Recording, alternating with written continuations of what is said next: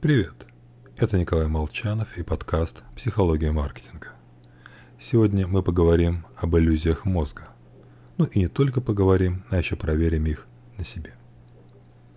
Итак, по складывающейся традиции эксперимент перед праздниками для демонстрации публики на корпоративах. Я как-то уже рассказывал о слепом пятне нашего зрения. Суть – в задней части сетчатки, где от глазного яблока отходит нерв, фоторецепторы отсутствуют поэтому мы физически не в состоянии увидеть часть окружающего нас мира. Но никакой черной дыры рядом с нами не наблюдается, потому что мозг, полагаясь на информацию из соседних областей поля зрения, заполняет пустоту данными, которые, по его мнению, в наибольшей степени соответствуют действительности.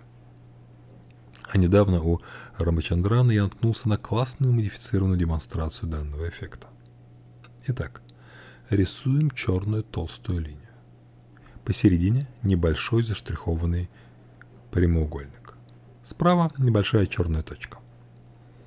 Поднимаем лист перед собой, закрываем правый глаз, левым смотрим на точку и медленно приближаем, удаляем лист от лица. В какой-то момент квадратик исчезнет. А что же будет вместо него? Наш мозг рассуждает следующим образом. До слепого пятна идет длинная черная линия. После слепой слепой зоны тоже идет длинная черная линия. Ну и что же с наибольшей вероятностью посередине? Клетка с павлинами, что ли? Конечно, нет. Самый вероятный вариант – тоже черная линия. Ее и вообразим. И мы действительно видим непрерывную линию. Нашему мозгу плевать, что за пару минут до этого мы, высунув язык, рисовали квадратик. Что пару секунд назад, двигались взад и вперед, видели этот квадратик. Мозгу вообще плевать на наше сознательное знание. То, что мы в курсе о существовании когнитивных искажений, не избавляет нас от их влияния.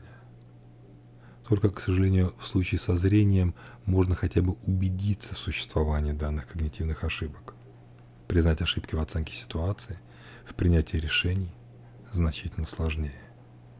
С вами был Николай Молчанов и подкаст «Психология маркетинга».